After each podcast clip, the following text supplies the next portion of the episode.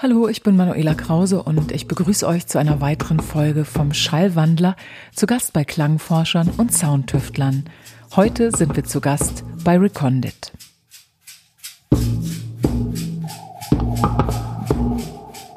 Der heutigen Zeit, in der es immer mehr Producer im Techno gibt, die fast alles tun würden, um mit ihrer Musik den Olymp zu erklimmen, ist Lorenz Brunner alias Recondit eine absolute Ausnahmeerscheinung.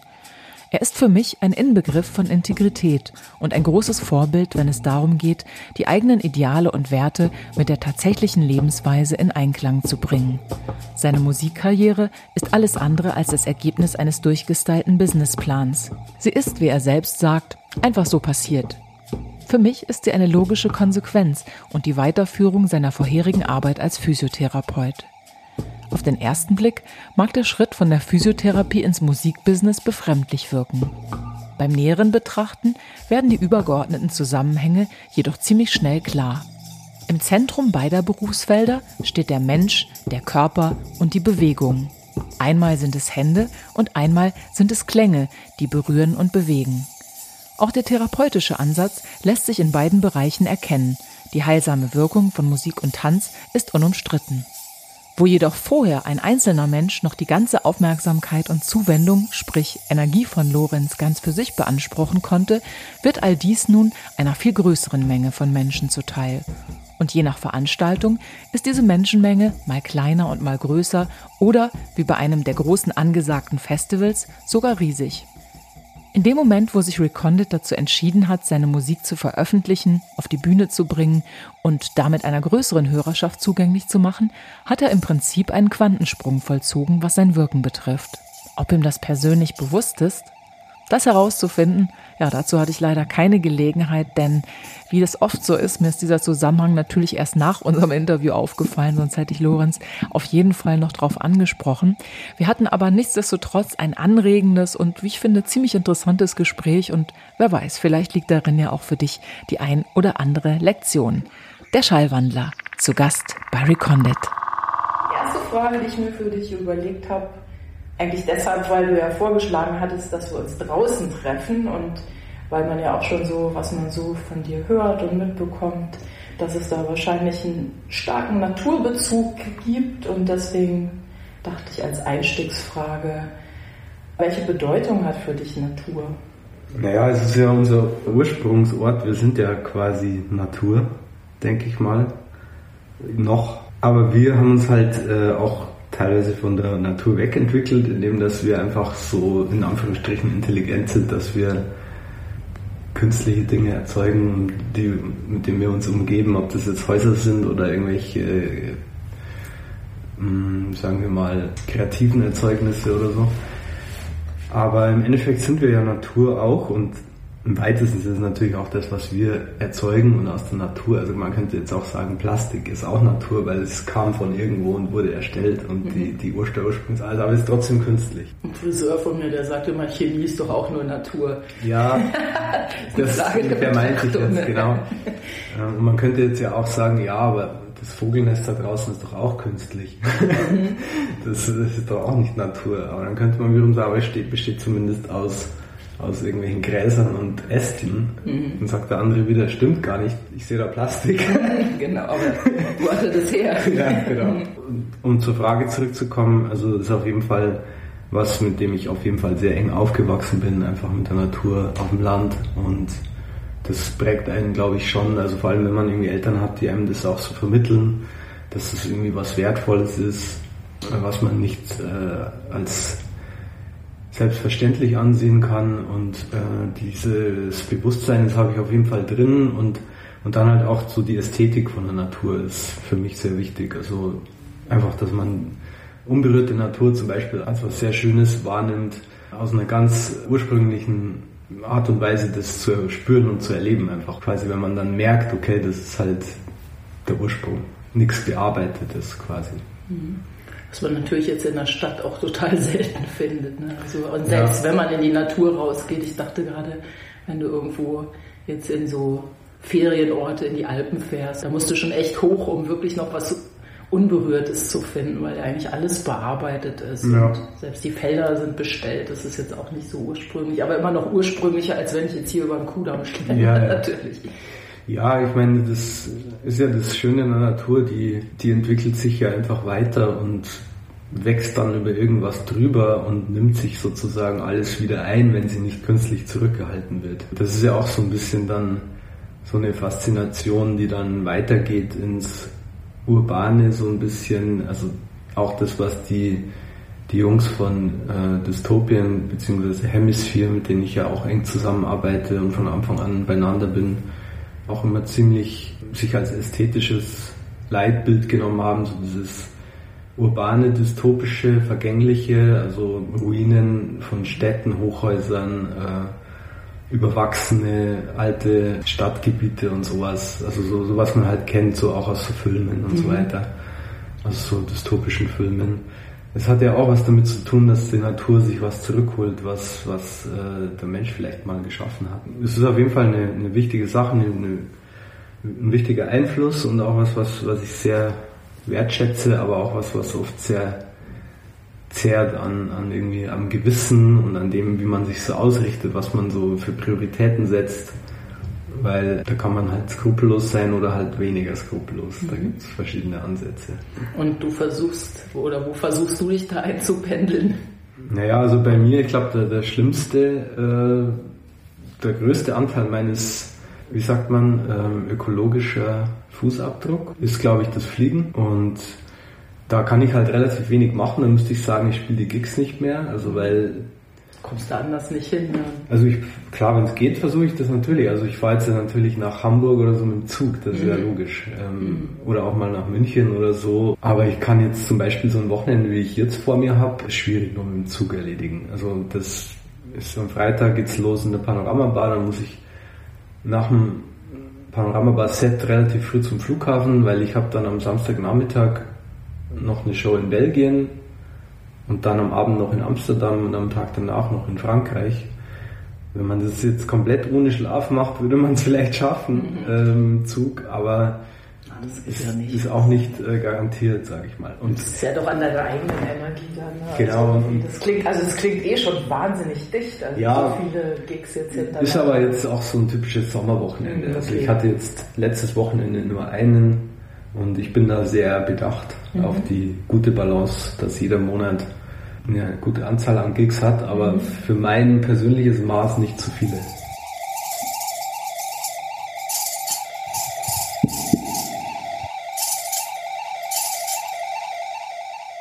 In einem anderen Interview hast du gesagt, dass du nicht so der Performer bist und dich auch das Performen nicht interessiert. Und das fand ich interessant, weil ich mir dann die Frage gestellt habe, ist es nicht so, dass du eigentlich in dem Moment, wo du auf die Bühne trittst, bist du da nicht schon irgendwie in der Performance? Ja, also ist man. Aber man kann jetzt natürlich nochmal den Begriff Performer ähm, unterteilen in sagen wir mal, Schauspiel, Bühnenpräsenz, die vielleicht etwas darbietet, was man jetzt so eigentlich nicht ist, oder ob man Performer oder die Performance als etwas bezeichnet, was zwangsläufig stattfindet, sobald du vor Publikum trittst, mhm. wo du gar nichts dagegen machen kannst. Also was einfach dann so ist, weil du dann was darbietest, ein Darbieter. Also egal was du machst, wenn du nur rumstehst und gar nichts machst und nichts sagst, dann machst du auch das mhm. als Darbietung.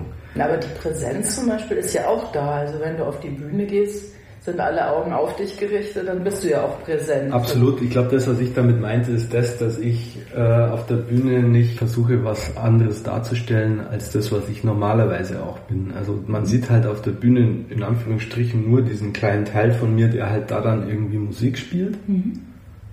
Aber wenn ich jetzt alleine hier in, in meinem Studioraum sitzen würde oder in meinem Büro hier, und Musik spielen würde, auf welche Art auch immer, dann würde das ähnlich ausschauen. Also es kann sein, dass ich anstatt dass ich stehe, sitze, aber trotzdem mit dem Kopf nick und so Bewegungen mache. okay. Also du hast dir nicht extra irgendwelche genau. Schritte ja. überlegt oder irgendwie genau. ein extra Outfit. Also was man sagen muss, ist, also wird natürlich, umso lauter die Musik ist, umso intensiver die Musik ist, also gerade im Techno-Bereich mit den Bässen und so, wenn man dann direkt neben dem Monitor Lautsprechern steht, dann erfährt man die Musik schon nochmal ganz anders. Und das kann einen schon nochmal antreiben, dann ein bisschen intensiver sich zu bewegen, aber das ist ja dann auch eine sehr also von innen kommende Reaktion, die ja nichts mhm. mit dem Schauspiel zu tun hat. Und also nichts, was du dir vorher überlegst, an der Stelle genau. gehe ich jetzt mehr rein, genau. sondern das passiert dann, wenn es sich gerade so anfühlt. Genau, also ich, das mhm. machen ja nur ganz wenige, dieses, also ich meine jetzt im Techno-Bereich, mhm. dieses Verkleiden oder so. Image ist ja schon also für viele Techno-Leute ja, auch so, so, eine Frage. Aber ich meine, okay, das kann ja auch ein Image sein, dass du sagst, mein Image ist halt, ich bin so wie ich bin. Und also man spricht ja immer von diesem authentischen mhm. Image auch. Also mhm. das kommt ja von selber, wenn man irgendwie mit seiner Art und Weise, die einem irgendwie natürlich irgendwie kommt, so aufgrund von was auch immer irgendwie was vertritt, mit dem sich Leute verbunden fühlen können. Und wenn es die mhm. Musik ist, die dann irgendwie zu dem Charakter passt, der Charakter, der dann gezeichnet wird durch das oberflächliche Bild, das man dann halt sieht durch Fotos und irgendwelche mhm. Bühnenperformances in Anführungsstrichen. Mhm. Wenn das dann zusammenpasst, dann können die Leute da sozusagen, die können das dann verarbeiten und wenn das deren subjektiven Geschmack entspricht, dann ist das was, was denen gefällt mhm. im besten Fall. Und für dich selber ist es wahrscheinlich auch einfacher, also oder leichter bei dir zu bleiben und das zu machen, was zu dir passt, als wenn du jetzt irgendwie in eine Rolle schlüpft, sage ich mal, das hält man ja dann auch nicht lange durch. Also gerade wenn man erfolgreich ist und dann wird es immer wieder gefragt und dann musst du plötzlich irgendwas reproduzieren, was du ja auch nicht bist. Vor allem, wenn man eigentlich nicht von Anfang an vorhatte, dass man jetzt irgendeinen Act performt oder dass man mhm. gerade da sein Talent sieht oder seine Freude, dass man jetzt ein anderes Bild darbietet, was man selber ist. Also weil das ist ja auch eine Kunstform logischerweise. Mhm. Also wenn, wenn jemand das einfach wahnsinnig gut kann zu Schauspielern, ist ja klar, dass das eine Kunstform ist. Und das ist ja auch was, wo Leute dann eine besondere Begeisterung oder Talent dafür haben und also wenn man das von Anfang an so sieht, dann, dann mhm. klar, also bei mir war das halt nicht so. Also, also ich hatte das ja auch nicht so wirklich vor, dass ich jetzt Musiker werde oder so. Also nicht im geringsten, ehrlich gesagt. Also ich bin da so total reingerutscht aufgrund von so hobbyhafter Begeisterung mhm. für dieses Thema. Also es war nicht so ein Traum, den du schon ganz früh nee, hattest und hast irgendwann gedacht, das will ich auch und dann Nein. hast du dir also Ziele gesetzt und losgelegt. 0,0, also wirklich 0,0, weil ich von Anfang an schon die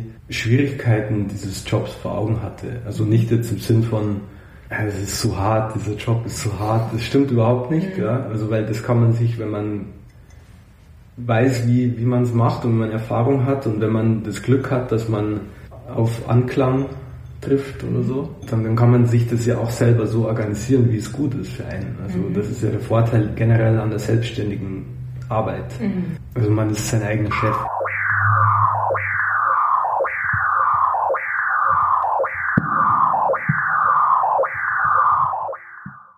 Ja, also vor hatte ich das so nicht. Also ich, ich war eigentlich komplett in einer anderen Berufswelt auch. Habe ich eh schon auch oft drüber gesprochen, dass ich eigentlich äh, Physiotherapeut bin und in dieser ganzen Rehabilitations-, Trainings- und äh, Medizin-, Orthopädie-Sache einfach drin war. Ähm, zehn Jahre auch gearbeitet habe dann in dem Job, weil ich relativ früh die Ausbildung schon beendet hatte mhm. und auch einige Jahre das dann zweigleisig noch gemacht habe. Mhm. Das machst du jetzt nicht mehr, das hätte ich nee. nicht gefragt, weil das gelesen, dass du als Physiotherapeut gearbeitet hast und mich eh gefragt, ob du das immer noch zum Ausgleich machst, weil das ja so zu dieser geistigen Arbeit nochmal so eine schöne physische Komponente gibt. Ja, die wäre. physische Komponente, die habe ich auf jeden Fall, aber da experimentiere ich an mir selber rum, mhm. an meinen Freunden, an meiner Frau. Also wenn es um orthopädische Probleme gibt, die bleiben ja bei keinem aus. Also vor allem nicht dann, wenn man entweder überhaupt keinen Sport macht oder viel zu viel. ähm, und äh, das beschäftigt mich täglich. Also das ist auch ein Thema, das mich immer noch total interessiert und wo ich immer noch total viel drüber lese und auf YouTube äh, mhm. mir Sachen von irgendwelchen Physios, Trainern oder Ärzten angucke. Ich war in diesem Job total integriert und es hat mir auch Spaß gemacht und auch das habe ich ganz gut gehandelt von dem, wie es ist. Wann ist es zu viel, wann ist es zu wenig? Also ich habe da auch wirklich nicht viel Geld verdient in der Zeit, weil ich habe auch nie Vollzeit gearbeitet. Doch habe ich schon, aber nicht lang. Mhm. Also immer so Dreiviertelstelle, halbe Stelle, 20 bis 30 Wochenstunden Arbeit. Weil du Zeit für dich gebraucht hast, um das auszubalancieren. Ja, total. Auch diese mhm. intensive, diese intensive Arbeit mit Menschen. Vor allem, wenn es dann, also was ich dann später gemacht habe, die letzten fünf Jahre, vier Jahre, in denen ich in diesem Beruf gearbeitet habe, da habe ich hauptsächlich als Personal Trainer gearbeitet. Da hast du ja dann immer die gleichen Leute, was mhm. super ist aber du siehst die halt jede Woche zwei oder dreimal mhm. und du wirst halt ein richtiger Teil von dem Leben von denen. Und das heißt, die erzählen dir wahrscheinlich auch irgendwann alles Mögliche und du bist dann voll mit deren Geschichten, oder? Ja, also nicht nur das, sondern du hast halt eine Verantwortung für die, weil A zahlen die einen Haufen Geld für das, dass du ihnen hilfst und B verbringst du viel Zeit mit ihnen und die viel Zeit mit dir. Das heißt, also irgendwie muss man das dann schon sinnvoll nutzen, weil sonst ist es Zeitverschwendung und dann ist es eine Kapazität, die das einfach einnimmt, so, weil der hat es ja dann auch verdient, dass man sich so ein bisschen einlässt auf die Person. Mhm. Und ähm, da braucht man halt Kapazität einfach, also Zeit und auch Kraft auch ein bisschen mhm, so. Klar. Ja, und, und, aber nicht nur das, also ich muss auch sagen, ich habe diese Halbtagssache auch deswegen gemacht, weil ich also da schon auch intensiv äh, Musik als Hobby betrieben habe und das Hobby auch natürlich Zeit gebraucht hat. Und die mhm. Zeit wollte ich mir da einfach auch nehmen. Also, mhm. also nicht jetzt nur so wie am Anfang Sammeln von Musik, hier Platten und so weiter. Mhm. War dann auch erstmal Hip-Hop und sowas, also noch kein Techno. Aber irgendwann dann eben halt auch mal das Produzieren. Und das hat ja dann auch nochmal mindestens zwei, drei, vier Jahre gedauert, bevor ich da überhaupt erstmal ansatzweise an, an den Release gedacht habe oder mhm. so. Ähm, Was war so der Schritt für dich, dann zu sagen, so jetzt bin ich so weit und, und bring das mal raus? Oder wie bist du da rangegangen oder hat sich das dann von selbst ergeben? Da gab es eine Zeit, da habe ich einfach wahnsinnig viel geschrieben. Also ich meine, ist eigentlich immer noch so. Aber das war halt so die erste Zeit, wo ich gemerkt habe, okay, jetzt kann ich Tracks machen und dann sind die irgendwie fertig mhm. und klingen für mich nach was da war es dann so, dann habe ich mir gedacht, okay, wie, wie macht man das jetzt am einfachsten, ähm, ohne jetzt viel Klingel putzen zu müssen. Ähm, und es war halt dann ein eigenes kleines Label begründen und das einfach mal veröffentlichen. Mhm. Und dann ging es eigentlich direkt weiter. Also, also du hast direkt deine eigenen Sachen selbst veröffentlicht. Mhm. Okay, cool. Und dann kam da auf dem Label 2 und 3 und 4, also die ganzen EPs und währenddessen kamen aber schon, schon EPs auf anderen Labels, weil ich da in der Zeit, wo ich dann in Berlin schon gewohnt habe, einfach auch ein bisschen Kontakte knüpfen konnte. Mhm. Also zu Scuba zum Beispiel, den ich ja als Kunden hatte mhm. beim Personal Training, der ja damals noch diese Substance-Partys im Berghain gemacht hat, als Dubstep noch irgendwie so eine Art Nischengenre war. Also jetzt ist es ja mittlerweile wieder als Dubstep eher so was EDM-lastiges. Mhm Gibt es das überhaupt noch? Ich dachte, das Genre ist schon eher wieder so. Das gibt es bestimmt noch. Und da gibt es bestimmt auch noch gute Underground-Sachen, aber mhm. ich glaube, vor allem in den USA wird Dubstep als anderes Genre mittlerweile gesehen. Also von, sagen wir mal, einem mainstreamigeren Publikum auf jeden Fall. Also damals war das da im Berghain einfach auch noch so eine richtige Instanz. Also es war auch wirklich ganz cool, muss ich sagen. Äh, die Musik, die da lief. Also so Leute wie Maler und so war schon, war schon echt interessant. Naja, auf jeden Fall äh, habe ich ja da dann 2011 auch mal gespielt bei so einer Substance. Das war so eigentlich einer meiner ersten richtigen Berlin-Gigs.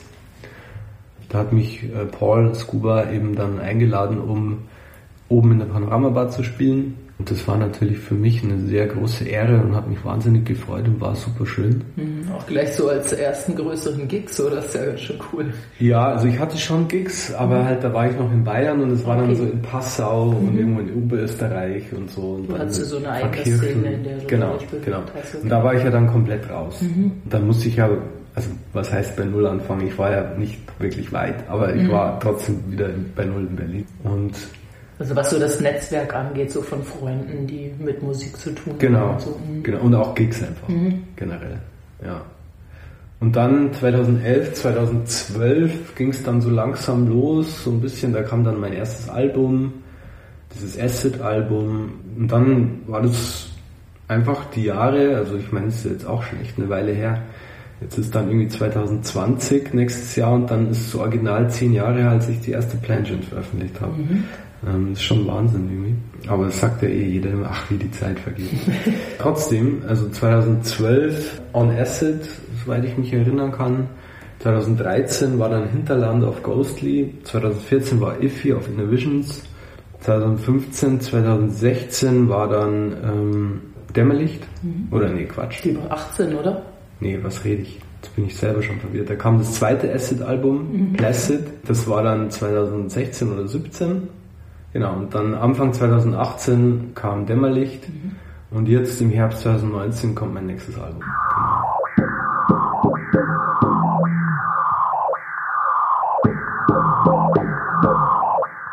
ja relativ schnell dann auch, also relativ schnell, weil Zeit ist ja auch irgendwie relativ, aber doch relativ schnell dann ziemlich großen Erfolg gehabt, also auch so einen internationalen Durchbruch. Wie handelt man das? Mm, ja, also man braucht da schon, also ich glaube, jeder braucht ein bisschen anders die Zeit und die Umstände dafür, das dann für sich zu verarbeiten und einzuordnen und daraus Schlüsse zu ziehen, wie man weitermacht. Ähm, bei mir war es so, dass ich zwei Jahre mal gebraucht habe, bei denen ich viel toure. 2014 und 2015 waren so die intensivsten Jahre und da habe ich viel gelernt über diesen Job auch, also als Touring Artist, jetzt nicht als Musiker und mhm. Künstler im, weitesten Sinn. Also du meinst, was es bedeutet, jetzt unterwegs auf Tour zu sein, Einfach woraus ankommt, was Touring. auch wichtig ist, so für dich, genau. um fit zu sein. Ja. Und, und das Leben drumherum, mhm. dieser Wechsel zwischen Hotel und Zuhause, einfach dann in dieser Mühle drin zu sein, wo du dann ja auch nicht ausbrechen kannst. Also du kannst ja dann nicht, wenn du jetzt vier Gigs am Wochenende hast und du ein Reiseschedule von acht oder zehn Flügen hast, nicht dann zur Hälfte sagen, ja, okay, also nee, das ist jetzt doch irgendwie nicht so geil, ich flieg mal schnell wieder nach Hause.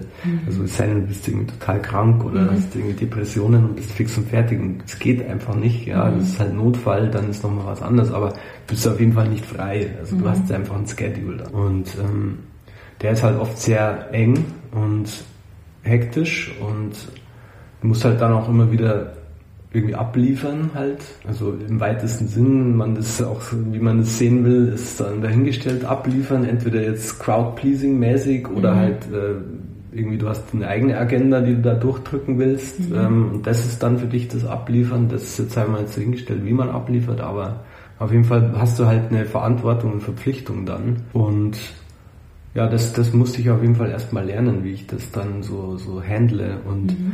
ähm, bei mir war es dann so, dass ich nach diesen zwei Jahren war ich dann auf jeden Fall ganz schön fertig. Also Ende 2015. Ich hatte das in meinem Groove-Interview auch ziemlich deutlich damals beschrieben. Da derzeit habe ich dann ja auch das Dämmerlicht-Album geschrieben, weil es mhm. einfach auch wirklich auch so einen Ausgleich brauchte, weg von diesem Techno-Wahnsinn irgendwie. Es ist halt auch so eine ganz andere Welt, in der man sich dann da bewegt, oder? Ich dachte ja. immer, du hast halt viel so, ich stelle mir dann vor, viel so Smalltalks und Hi und Hey, wie geht's? Und man ist irgendwie auch ja, auf so einem ja. anderen Level und. Ja, wir haben da immer so, also so ein paar so Kumpels von mir, wir haben da immer so ein, äh, so eine geflügelte Äußerung von diesem Moment, wenn man irgendwie am Flughafen rumläuft und umsteigen muss, gerne irgendwie mal Frankfurt oder München. Mhm und dann irgendwie äh, am Wochenende läuft da halt garantiert mindestens einmal irgendein DJ über den Weg. Also mhm. das ist einfach so. Und äh, dann dieses, ah, hey, wo, wo kommst du her? Wo warst du? Was war gut, oder? Was, wie war's? Festival, oder? Hast heute noch eine Show? Äh, ah, krass, ja. Ja, ich muss noch nach Istanbul und so. Äh, übermorgen muss ich noch nach äh, Stockholm. Ja, ist krass, aber ist halt der Sommer. Gell? Also dieses Ding. ähm, das, äh, also macht mich teilweise wahnsinnig schon, mhm. muss ich sagen. Aber also, ich keinen Bock drauf oder also, so. Mhm. Also entweder du gehst halt direkt vorbei und sagst so, ich versteck mich. Also ich, so, ach, ich hab dich gesehen, ja, hallo. Ja, genau, genau, irgendwie so Kappe drüber und so wegschauen und vorbeigehen. Oder du bist halt irgendwie kommunikativ drauf und sagst Hallo und äh, dann redest du halt auch nicht irgendwie über den Lebensabend deiner Großmutter. Ja, schon klar. Ich meine, vielleicht geht es ja auch nicht um die Worte, die man wechselt, sondern die Worte Ja, sind genau. ja nur so ein, Das ist so ein. Vehikel für eine Ja. Energie, die man in dem Moment kurz austauscht. Und so. man ist halt auf dem gleichen Vibe, man Mhm. ist auf der gleichen Mission. Also man gibt sich dann auch oft vielleicht bewusst oder unbewusst ein bisschen Energie, indem man das teilt, was Mhm. man gerade macht, wenn man halt irgendwie vielleicht zu wenig Schlaf hatte oder ziemlichen Flugstress hatte oder sonst irgendwas. Und zeitgleich, wie du sagst, hat man ja die Energie. Aber es ist schon krasser Smalltalk. Und es kann manchmal einfach nerven, vor allem wenn du vielleicht gerade noch nicht so drin bist. Sagen wir mal, du bist auf dem Weg zum ersten Gig am Freitagnachmittag. Dann läuft dir aber einer über den Weg, der Mittwoch, Donnerstag schon gespielt hat und schon voll also drin ist. Und äh, man ist dann noch so, ah, okay, krass, ähm, ich war doch gerade noch zu Hause, was ist denn hier los eigentlich? gar nicht so umgeswitcht. ne? Oder? Genau. Ähm, ja, und, dann ist man dann nochmal so, so, okay, ja, ist irgendwie sinnlos, dieser Smalltalk. Aber am Ende ist es auch nett.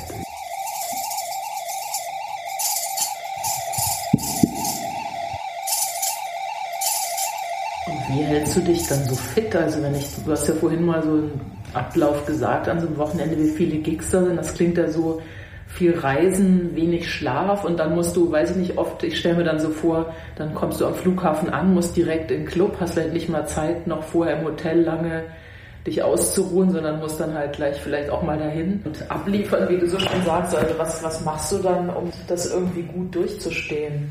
Ja, also ich habe halt nach diesen zwei Jahren, wo es halt wirklich vogelwild war für meine Verhältnisse, also es gibt ja, das kann man ja noch viel schlimmer und krasser machen alles, so wie alle Dinge äh, immer noch krasser gemacht werden können. Aber ähm, für mich war es schon ziemlich intensiv und in der Zeit ähm, habe ich dann auch wirklich gelernt, sowas. Also ich habe A, habe ich gemerkt, okay, gefällt mir sehr gut, ist ein cooler Job, also ist wirklich richtig geil, aber ähm, ich muss da so ein paar Regeln für mich finden, dass ich das weitermachen kann. Also es wäre schade drum, wenn ich da jetzt irgendwie aufgrund von Gier oder was weiß oder oder irgendwie S- Abhängigkeit auf der Bühne zu stehen oder sonst irgendwas jetzt irgendwie da so durchdrehe und irgendwie meine Regeln nicht befolge. Das sind viele Gefahren eigentlich, ne, die Genau. Ähm, auf dem Weg liegen. Genau. Und also ich wollte halt lieber jetzt, also das ist halt vielleicht auch so mein Naturell, also mir war es dann von nach diesen zwei Jahren, also irgendwie als Konklusion lieber ähm, zu sagen, okay, also ich würde es gerne wirklich noch eine Weile machen, weil ich will ja auch Musik schreiben und ich freue mich dann, wenn ich die auch darbieten kann. Also die Kombination aus Musik schreiben und die dann auf der Bühne wiedergeben, ist einfach eine schöne Sache für mich und das würde ich gerne eine Weile noch machen und es geht aber nur, wenn ich es jetzt nicht übertreibe. So, und dann, dann muss man halt sich überlegen, okay, was ist einem wichtiger? Entweder jetzt halt zu spekulieren, zu sagen, okay, was ist da, wenn in drei Jahren einfach sich keiner mehr für mich interessiert und ich einfach nicht mehr gebucht werde. Ich muss jetzt so viel Gas geben, wie es irgendwie geht, weil das kann so schnell vorbei sein. Das ist halt die eine Sichtweise. Das heißt, du nimmst einfach alles auch an, was an Gigs kommt, Also dieser- wenn die groß genug sind oder Also dieser eine Spruch, dass man das Eisen schmieden soll, solange es Ach heiß so, ist. ja, okay. Also das ist ja ein Spruch, den ich nicht so gern mag, muss ich dazu sagen. also lieber mal wieder abkühlen lassen und sich Genau. anschauen, gefällt mir die Form überhaupt oder Ganz genau, genau. Und verschiedene Layers auch von Stahl dann noch drauflegen. Nee, also das, das war nicht so mein Weg. Und ich habe dann relativ festgestellt, dass ich mit meiner Agentur da auch sprechen muss, dass wir gucken muss, müssen, dass, also wenn es halt nicht jetzt irgendwie komplett einfach nicht geht, weil wir den Gig und den Gig, Gig A und den Gig B unbedingt machen wollen, weil sie wichtig sind, und dann aber die Flüge dazwischen so blöd liegen, dass ich einfach kaum schlafen kann. Also das wäre jetzt so ein, so ein Notfall, der wirklich zu vermeiden ist für mich.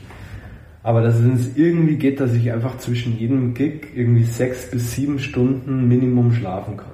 Und das ist ja Ähm, schon nicht so viel.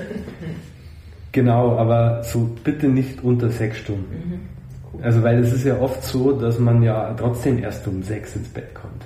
Sagen wir mal, spielt von, also jetzt Donnerstag Lissabon, Zeitverschiebung eine Stunde, Ortszeit, Playtime drei bis halb fünf, 90 Minuten, also war in unserer Zeit dann vier bis halb sechs. Also man ist Das ist logischerweise eigentlich die Zeit, wo man eigentlich so richtig Ja. schön noch schläft. ja, das ist äh, also REM, REM-Phase. also Tiefschlaf.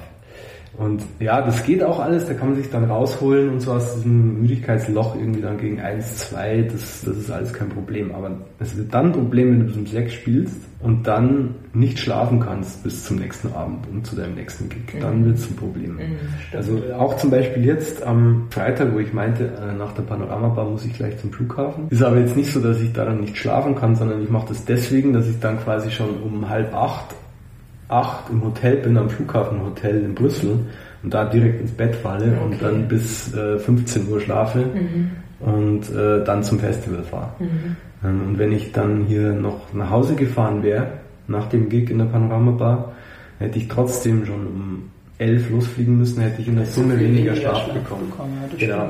Und solche Sachen, das müssen wir halt einfach, also die Agentur und ich zusammen einfach so mhm timen, dass es einfach geht.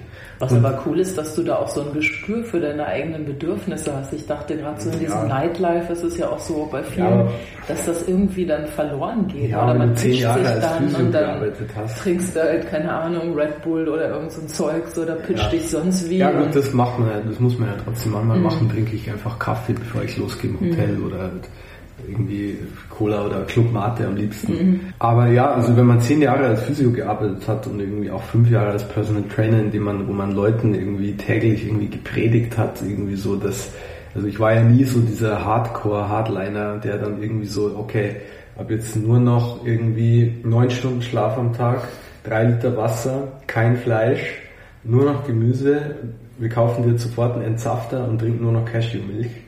ähm, ähm, also ist alles gut, mhm. finde ich super, aber ich bin trotzdem nicht so der Typ, der es auf der Ebene so extrem übertreibt. Mhm. Ich glaube, wenn ich das wäre, könnte ich in diesem Nachtlebenjob überhaupt nicht mhm. überleben. Aber das ist nochmal eine andere Geschichte. Aber auf jeden Fall ähm, war ich als Personal Trainer auch schon nicht so, dass ich den Leuten das so krass gepredigt habe, dass die das so, so, so diesen perfekten Lifestyle leben müssen. Aber du musst natürlich trotzdem irgendwie schauen, dass die sich einfach vom Körpergefühl her einfach verbessern. Und mhm. Äh, meistens liegt es halt an der Ernährung, am Schlaf, am Stress und am sich nicht bewegen. Mhm. Und ähm, ja, da, da hat man schon so ein Mindset natürlich dann mhm. als Verantwortlicher. Und den kriege ich auch nicht mehr raus, will ich auch gar nicht raus. Aber es ist eh gut, also es ist ja in dem Moment auch schützt dich ja auch so, dann dich selber zu sehr auszubeuten.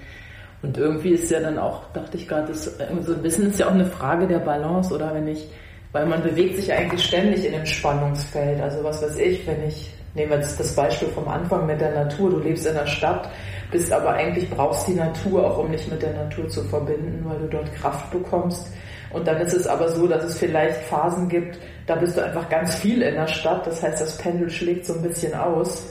Und dann irgendwie musst du halt, dann merkst du, okay, hey, ich war voll lang nicht mehr im Wald, jetzt wird es aber höchste Zeit, also guckt man, dass mhm. man das Gleichgewicht wieder herstellt. Und ja. das kann man ja so auf alle möglichen Bereiche übertragen. Also auch auf deine Arbeit, wenn du nachts jetzt einfach ein paar Nächte hattest, die waren jetzt einfach krass, du hattest keine Zeit zum Sport machen mhm. oder so, dann holst du es wahrscheinlich dann nach, oder? Genau, mhm. genau so ist es.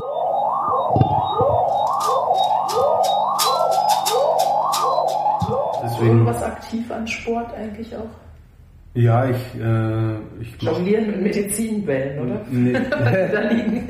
nee, das sind die Basketbälle. Ach so, okay. Also ich spiele Basketball sehr gern. Ah, okay, cool. Ähm, also ich habe das früher als Kind und Jugendlicher schon viel gemacht und mhm. habe dann über die Jahre ein bisschen das aus den Augen verloren, leider bin jetzt also seit zwei Jahren wieder gut drin und das ist auf jeden Fall eine Sache, die mir sehr viel Spaß macht. Machst du richtig im Verein auch? Oder? Nee, nicht im Verein, aber ich habe da so ein paar so, also einmal das mhm. und dann habe ich aber ein paar so Crews, wo wir halt uns halt regelmäßig treffen und dann halt irgendwie okay, 5 gegen cool. 5 spielen oder. Ja.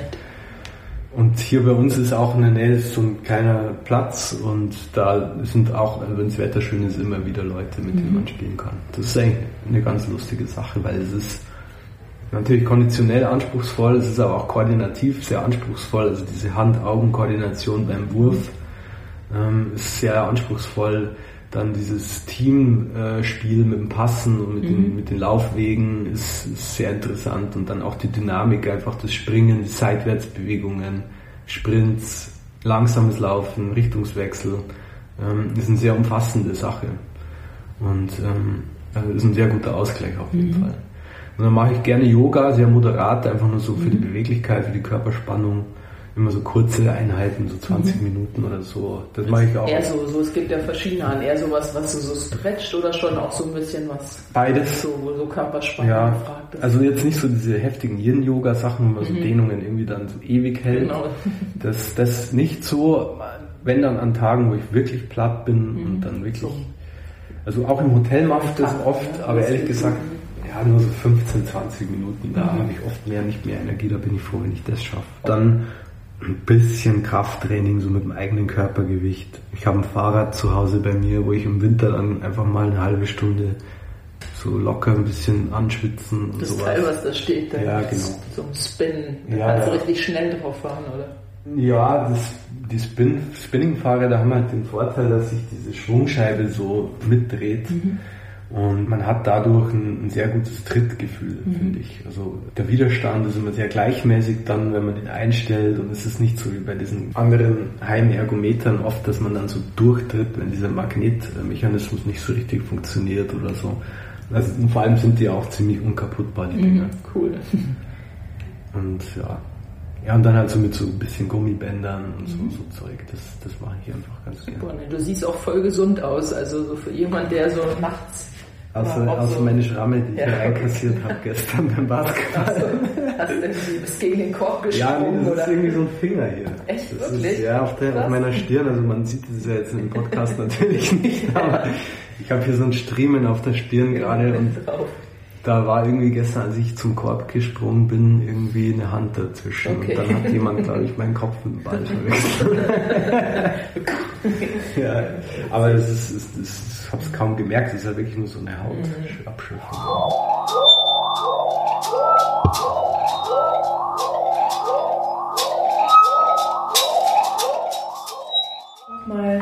zum Live, weil mich interessieren würde, wie dein Live-Setup, also weil du hast ja auch immer nicht so viel dabei, also was, was machst du da live, also wie viel ist da Improvisation oder ist das ein vorher organisiertes Set oder wie, wie bereitest du so ein Live-Ding vor? Also mein Live-Set ist, ähm, sehr einfach. Es ist seit einigen Jahren, was das Gerüst angeht, fast unverändert.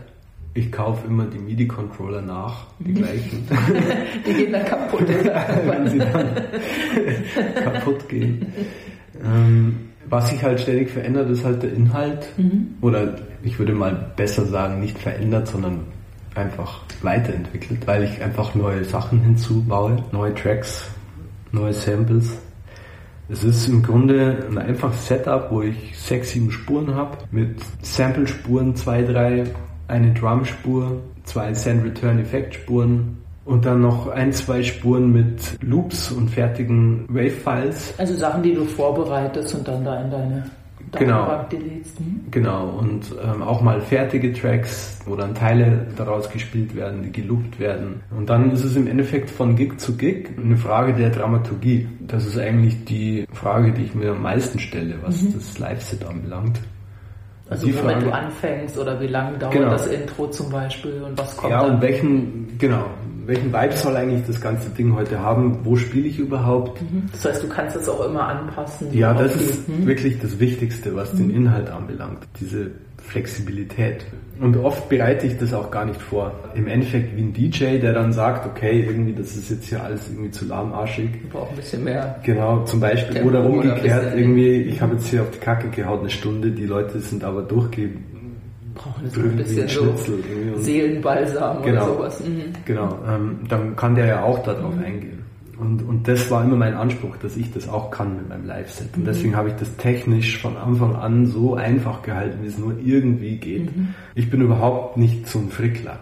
Mhm. Also ich bin, wenn dann ein Frickler in meinem Kopf als Grübler und irgendwie sich Gedanken mache über unterschiedlichste Dinge und irgendwie sich auch dann oft verlieren in irgendwelchen ähm, Sorgen oder was oder in irgendwelchen Spielereien vielleicht auch. Aber ich bin überhaupt kein technischer Frickler in dem mhm. Sinn. Also wenn dann auf digitaler Ebene, also so, dass man dann wirklich irgendwie, dass man den, die Maus heiß laufen lässt auf dem Mauspad.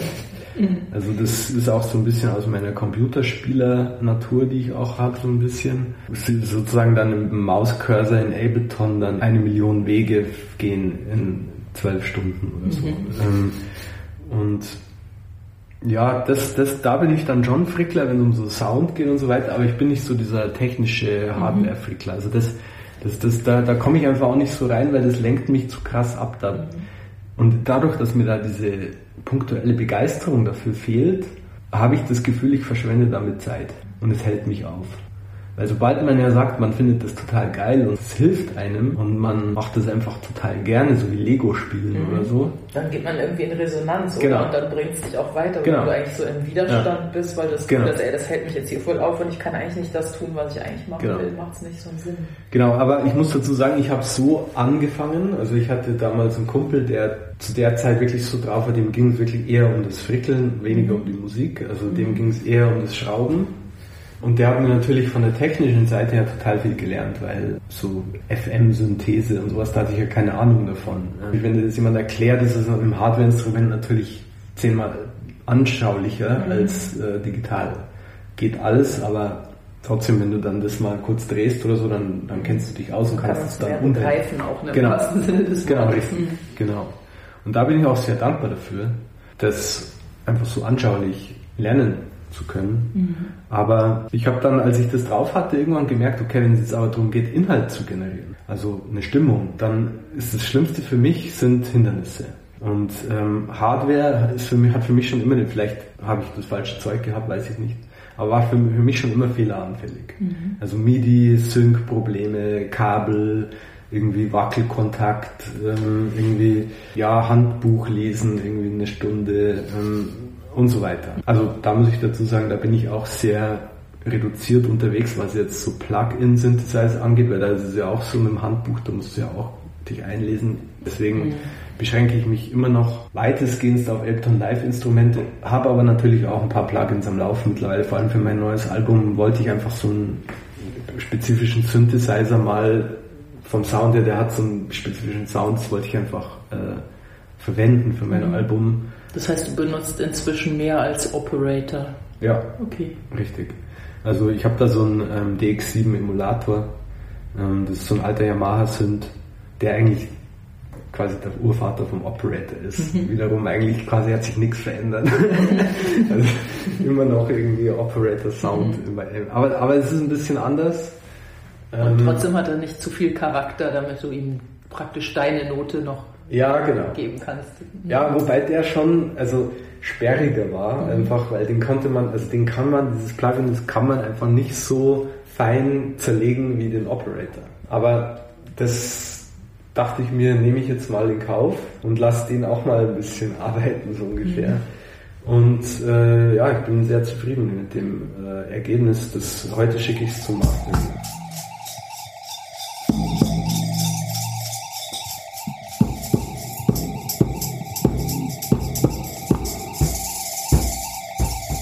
So ein neues Album machen möchtest, wie ist da deine Herangehensweise? Ist es erstmal was, was dann im Kopf passiert? Überlegst du den Konzept und dann wird es ausgearbeitet und dann gehst du in Aktion oder?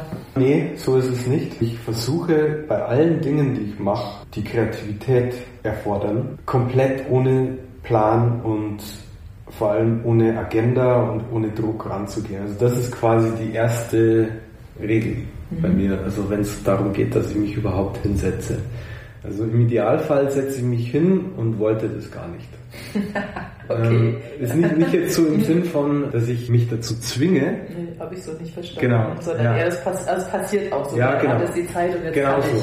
Aber genau. nicht so, oh Mann, jetzt muss ich, weil irgendjemand drauf wartet, ja. dass du wieder was ablieferst. Genau. So. und wenn es dann noch so ist, dass ich dann plötzlich irgendwie zwei, drei Loops gebaut habe in zwei, drei verschiedenen unabhängigen voneinander Projekten, die irgendwie kohärent sind, dann ist eigentlich der Grundstein für jetzt zum Beispiel ein Album gesetzt oder gelegt. Auf jeden Fall, dann kannst du eigentlich losgehen. Dann lasse ich es meistens stehen mhm. und gehe dann äh, anderen, am anderen Tag nochmal ran und dann kann es auch oft schnell gehen. Dann sind es plötzlich acht, neun Loops und dann habe ich eigentlich schon die Basis der acht, neun Tracks. Mhm. Dann geht es ans Arrangieren, brauche ich oft ein bisschen länger dafür.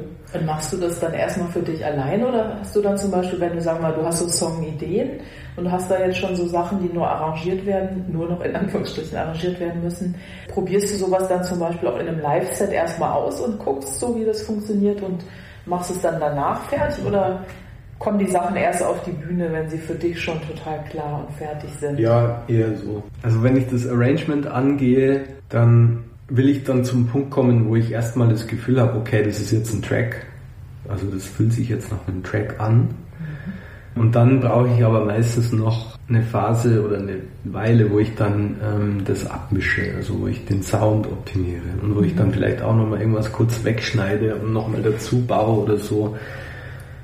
Und dann, wenn das dann passiert ist, dann gibt es eine Stufe, wo ich sage, okay, das könnte ich jetzt schon mal spielen und ausprobieren. Und dann kann es sein, dass ich was höre, was ich nochmal verändern will. Und dann versuche ich mir Zeit zu lassen. Dieses Mal hatte ich viel Zeit, das war super. Und dann ist es auf einer Anlage von Freunden nochmal zu hören oder im Auto oder so und dann wieder ein bisschen was verändern. Das sind dann eher so Mixdown-Fragen, bis ich das dann halt zum Mastering schicke. Das ist eigentlich meistens so der, der Verlauf. Bei einer EP oder bei einer Single kann es auch gerne mal so sein, dass ich da an einem Tag einen Track mache und schon einen anderen irgendwann mal angefangen habe, wo ich mir denke, okay, das ist eigentlich die zwei zusammen auf einer EP wäre super.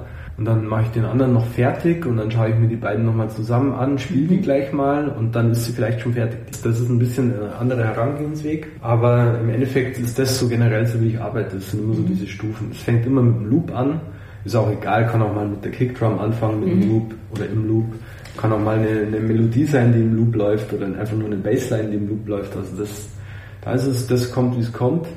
Aber es steht immer der Loop am Anfang, deswegen bin ich auch einfach da so Ableton Live mhm. zentriert, sage ich mhm. mal. So, das ist, ich liebe das einfach so mhm. zu machen. Also bin nicht so der Typ, der so einen Entdeckergeist hat. Also mhm. bin auch teilweise immer noch bei Ableton 7 und 8 und so und 9 habe ich schon mal, aber mit 10 komme ich dann nicht klar und so und mir geht es halt echt da so ein bisschen um meine eigene Sache irgendwie, mhm. also die mir Spaß macht dann beim, währenddessen ich Musik mache. Und das, solange ich das habe, freue ich mich sehr, dass ich da immer wieder was veröffentlichen kann und Auftritte spielen kann und da Teil dieser elektronischen Musikwelt sein zu dürfen. Mhm. Und ähm, genieße das auch recht, solange ich da halt irgendwie noch in der Lage bin, das auch mir so zu gestalten, dass es mir gut geht dabei. Mhm. Aber es klingt ja, als ob du das eigentlich ganz gut hinkriegst. Ja, momentan ist es eigentlich sehr, sehr gut, ja.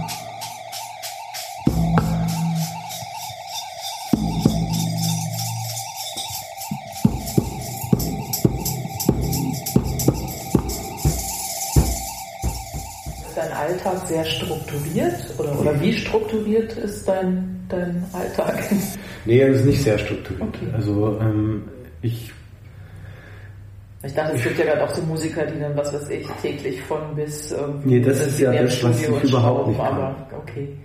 Also das ist, also deswegen habe ich auch noch nie ein Studio außer Haus gehabt. Mhm. Also das muss für mich immer direkt erreichbar sein, auch wenn es nur zehn Minuten sind. In das heißt, Minuten, wenn du eine Idee hast, dann ja. dass du dich sofort einfach ransetzt. Ja, nicht, also die Idee ist es oder? nicht, sondern es ist der Spieltrieb so ein Gefühl, dass also das, als wenn du als Kind an der Lego-Kiste vorbeigehst und sagst, ah geil, muss ich jetzt bauen, mhm. Lego bauen, Haus bauen, Turm wäre mal wieder super, mhm. so mhm. dieses Gefühl. Das ist das Gefühl, da kommt gutes Zeug dann dabei raus. Mhm. Also bei mir jetzt. Struktur, Plan, Agenda, keine Chance. Mhm. Kommt nur Pfurz dabei raus. Das mhm. ist, ist, ist, nicht mein Ding. War schon immer so, auch in anderen Lebenslagen. Deswegen hatte ich auch oft ein Problem mit der Schule.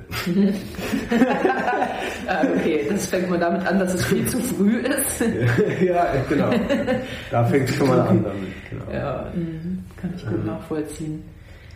Und ich habe auch nicht, um das jetzt noch zu ergänzen, ich habe auch nicht so den Anspruch, meine Musik permanent weiterzuentwickeln. Ich bin mir oft selbst genug, muss ich dazu sagen. Mhm. Also nicht jetzt im Sinn, im Sinn, wo man irgendwie von sich eingenommen ist und irgendwie nicht mehr klarkommt auf das, wie geil man sich eigentlich selber findet, sondern einfach so eine Zufriedenheit mhm. innerhalb eines kleinen Kreises. Mhm. Und das beziehe ich jetzt mal auf meine Musik. Und ich habe festgestellt, dass, weil du anfangs auch mal erwähnt hast heute, so äh, Karriereentwicklung ist ja relativ, wie schnell in Anführungsstrichen das heutzutage so passiert. Was ich jetzt damit sagen will oder was ich auf was ich verweisen will, ist diese Schnelligkeit, äh, wie sich Dinge oft entwickeln heutzutage. Also das ist halt eine Sache, die kann man halt nicht von der Hand weisen. Dinge entwickeln sich sehr sehr schnell Teilweise ist das eine positive Sache, teilweise nicht so. Mhm. Und was halt jetzt Musiktrends oder, oder sagen wir mal ähm, Hypes oder sowas mhm. angeht, ist es natürlich auch so. Und da stellt man sich dann die Frage, wenn man jemand ist, der halt irgendwie auf Tour ist und Musik veröffentlicht und das auch gerne weitermachen will, äh, stellt man sich dann die Frage, okay, was kann man jetzt machen, damit man das aufrechterhalten kann? Geht man jetzt irgendwelchen Trends nach oder adaptiert sich irgendwie imagemäßig oder mhm. Profil oder Social Media mäßig oder was weiß ich. Echt, machst ähm, du dir solche Gedanken? Nee. Ja, das macht sich jeder. Echt? Okay, hätte ich jetzt gar nicht gedacht. Natürlich, klar. Du also, wirkst da so sehr bei dir. Ja, ja, aber das kann ich ja nur, indem ich mir Gedanken drüber mache, mhm. kann ich ja bei mir bleiben. Also, also, also dass du schon reflektierst, okay, verstehe, genau. aber um dann zu erkennen, dass du eben zum Beispiel keinem Hype folgst, genau. sondern einfach genau. das machst, was du gut genau. findest, weil ich genau. meine, deine Musik ist ja jetzt auch nicht so so Trendsetter-mäßig, oder ja da, hast ja dein ganz eigenes Klanguniversum auch geschaffen, was auch so einen Wiedererkennungswert hat, obwohl jedes Album ganz anders ja, ist. Danke, das freut mich natürlich, wenn du das sagst. ähm, nee, aber ja, das versuche ich. Das ist die Sache, die mir persönlich dann auch am meisten Zufriedenheit gibt. Mhm. Aber das funktioniert auch nur, weil du irgendwie auch trotzdem auch, finde ich, du hast so eine Ernsthaftigkeit, mit der du da rangehst, ne? dass du das einfach auch so dass du so dir da so Gedanken machst und das hinterfragst ja. und daran weiterfeilst, so weil es gibt ja auch total viele, gerade in dieser schnelllebigen Musikwelt, die finden sich selber so geil und finden so geil, was sie machen und dann gehen sie raus und hey und da bin ich und, hey, und so und haben damit auch eine Weile Erfolg, aber genauso schnell wie das auflodert, verpufft es ja dann auch wieder und eigentlich ist ja, sage ich mal, dein Weg viel nachhaltiger so. Ja, das, das wäre halt mein Wunsch, ja. Mhm. Ähm, ähm, beziehungsweise, was heißt mein Wunsch? Also nachhaltig wird es dahingehend sein, dass solange ich Lust habe an Musik machen, mhm. werde ich es halt auch machen. Mhm. Ob ich die dann veröffentliche oder nicht, hängt natürlich von der Nachfrage und der mhm. Interesse ab. Also mhm. das ist dann, und ob ich dann auf Tour gehe, natürlich auch. Mhm. Da, da kann man das, glaube ich, auch nicht immer wirklich kontrollieren. Aber was den, die Freude daran anbelangt, das versuche ich nachhaltig zu gestalten. Dass ich das, was ich für mich organisieren kann, dass ich das mache und damit hat es auch was zu tun, dass ich dann eben vielleicht sage, okay, ja, ich bin in der glücklichen Position, dass ich Gig-Anfragen habe und dass ich vielleicht an einem Wochenende jetzt im Juli vielleicht auch mal fünf Shows am Wochenende spielen könnte. Ich aber dann sage, mache ich nicht, weil ich weiß, dass ich nach diesen fünf Shows am Montag oder am Dienstag, wenn ich zurückkomme, dermaßen ausgebrannt bin, dass ich zwei mhm. Wochen brauche, um überhaupt wieder klarzukommen. Und an Musik machen dann sowieso nicht zu denken ist. Mhm. Also no way. Mhm. Und ich auch nicht diesen Lifestyle habe, der dann sagt, okay, aber trotzdem ziehen wir das jetzt krass durch den ganzen Sommer, dass wir danach da sind, hängen wie irgendwie ein ausgenockter Boxer, der in den Seilen hängt weil wir haben ja im Januar unser Yoga Indian Retreat, Ayurveda und dann gehen wir zwei Monate ins Studio und dann werden wir schon unser Album machen können. Mhm. Also das ist halt so überhaupt nicht meine Herangehensweise. Also ich brauche halt die Hälfte der Gigs im Sommer und dafür aber irgendwie Zeit, auch im Sommer mal einen Track zu machen, wenn ich Bock drauf habe.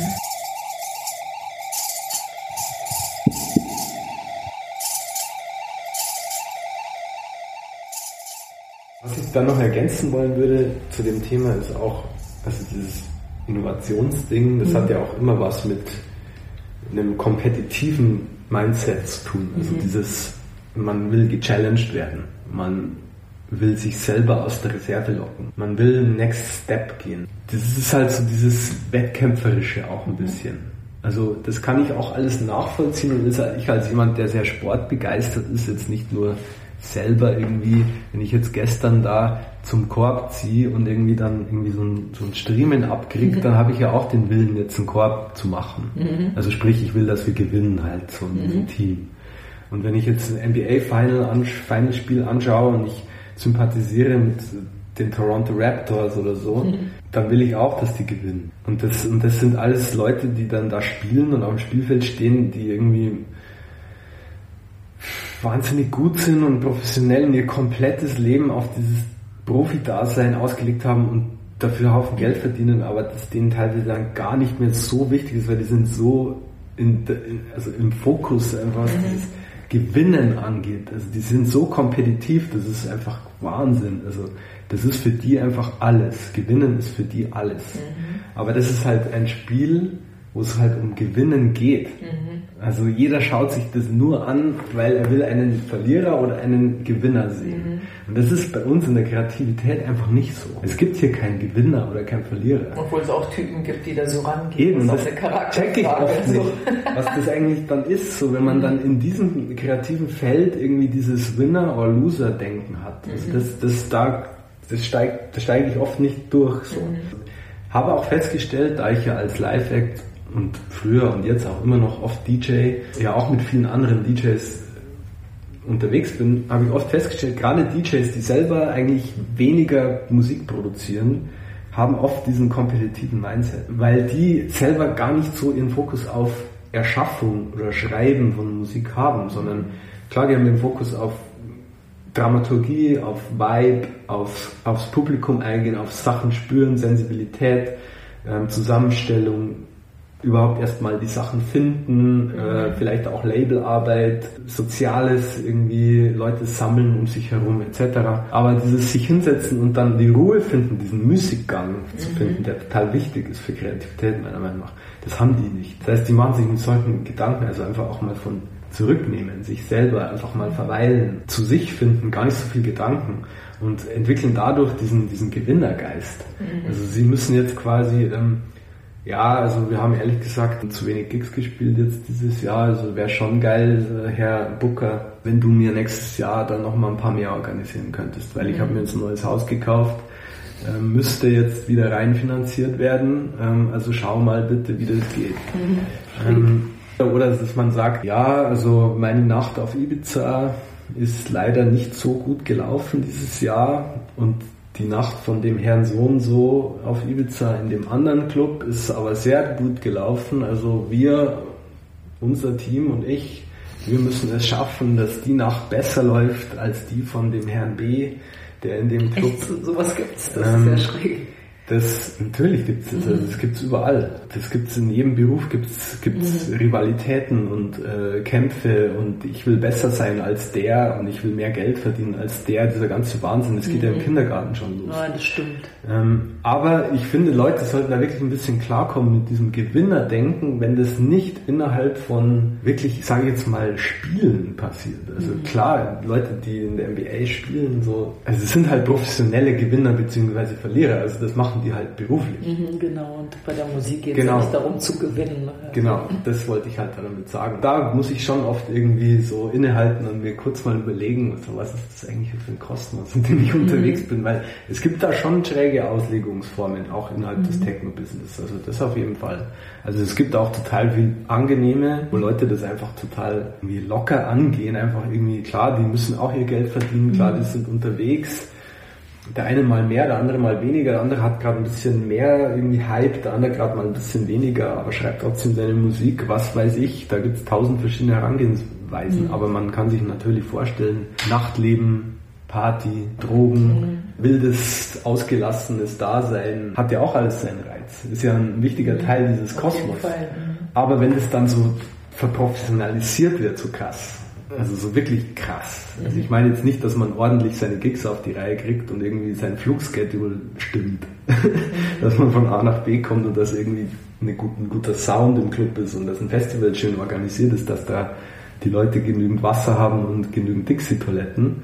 Äh, sondern ich meine jetzt wirklich richtig krasse Businesspläne, durchgestylte Karrieren. Ja, das, das ist, echt, das ist das, total das, schräg, aber stimmt, das gibt es in dem Business wahrscheinlich auch, ne? Ich kritisiere das jetzt nicht irgendwie mhm. übergeordnet. Aber es ist halt überhaupt nicht dein Weg auch, ne? Ja, also ich finde es nur halt so interessant, dass halt gerade in so einem Feld wie hier, also dieses Kreative und, und so dieses Lockerlassen von so einer Party und so mhm. und auch dieser Freizeitaspekt, den ja die Leute, die da zum Festival zum Beispiel hingehen, ja auch mhm. haben wollen, dass der dann mittlerweile immer zunehmender clasht mit so einem krass professionalisierten Business-Gedanken.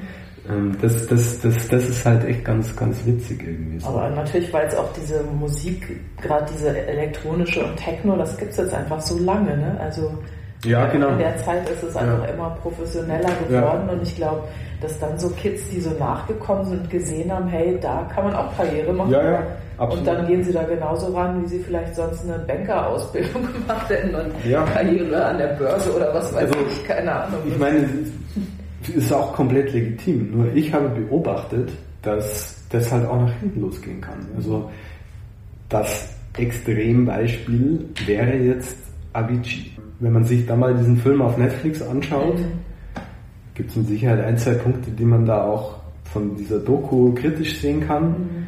Aber sein Verlauf als Musiker im EDM-Genrebereich, also Electronic Dance Music, also sprich Pop, vermischt mit Elektro, House, Techno, Dubstep, Vocals, einfach Mainstream mhm. mit riesigen Festivals, mit riesigen Bühnen, mit riesigen Gagen, äh, also teilweise siebenstellig. Die sind halt da einfach nochmal auf einem komplett anderen Level, was Professionalisierung angeht und das ist halt leider das Extrem, was mit mhm. ihm passiert ist. Also der, weil der war halt auch nicht unbegabt, auch als Künstler in dem mhm. Sinne. Also er konnte, schade, er konnte Musik schreiben, alles, genau, also der, der hatte sehr, sehr gute Ideen, also er konnte ja ein gutes Gespür für Melodien gehabt kommt auch in der Doku ganz gut durch. Mhm. Klar, er hätte sich selber davor schützen können, aber vielleicht war er nicht stark genug. Mhm, das ist ja vielleicht, auch eine Frage, was du für eine genau. Personality genau. hast, wenn du da vielleicht genau. auch beeinflussbar bist oder dann nicht so geerdet und dann nicht die richtigen Freunde in dem Moment, die dir halt geben und sagen, genau. hey, fahr mal runter, sondern ja. vielleicht noch welche kommen.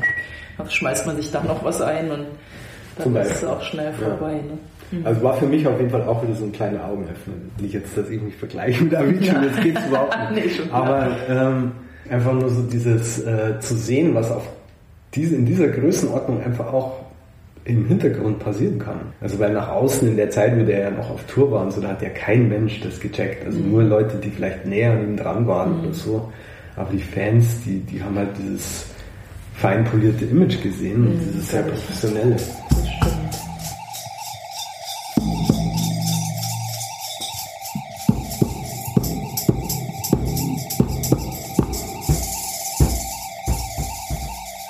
Mich sehr gefreut, dass du mich angeschrieben hast und mich eingeladen hast für den Podcast, weil ich äh, lustigerweise auch schon mal unabhängig davon einen gehört habe. Ah, okay, witzig. Mhm. Und zwar den von Eftemin. Habe ihn auch ähm, kurz darauf mal getroffen habe mit ihm darüber gesprochen. Dann hast du mir geschrieben und das fand ich sehr cool mhm. und äh, ich mache das gerne. Also ich habe da auch Freude dran, so wenn sich jemand da interessiert für meine Thematik, äh, dann ein bisschen was drüber zu erzählen. Das ist natürlich dann immer sehr ich-bezogen alles aber das, ja, aber weiß gar ja, nicht, ob man das ja, vermeiden kann. Das ist ja so, deswegen ähm, fragt ja der eine. Genau, genau. Mhm. Aber ich mag dieses Format, ich höre selber viele Podcasts, mhm. viel Basketball-Podcasts. Echt? Okay, cool. Hauptsächlich, ehrlich mhm. gesagt. Mhm. Ähm, zum Einschlafen und so weiter, da Hörspiele auch gerne. Mhm. Bin als Kind schon wahnsinniger Hörspiel-Junkie gewesen.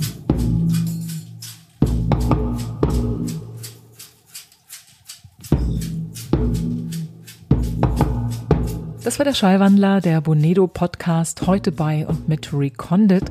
Mein Name ist Manuela Krause und ich freue mich über euer Feedback oder auch wenn es Fragen, Anregungen und Vorschläge gibt, dann schickt mir eine Mail an info.manuelakrause.de. Danke fürs Zuhören und bis zum nächsten Mal.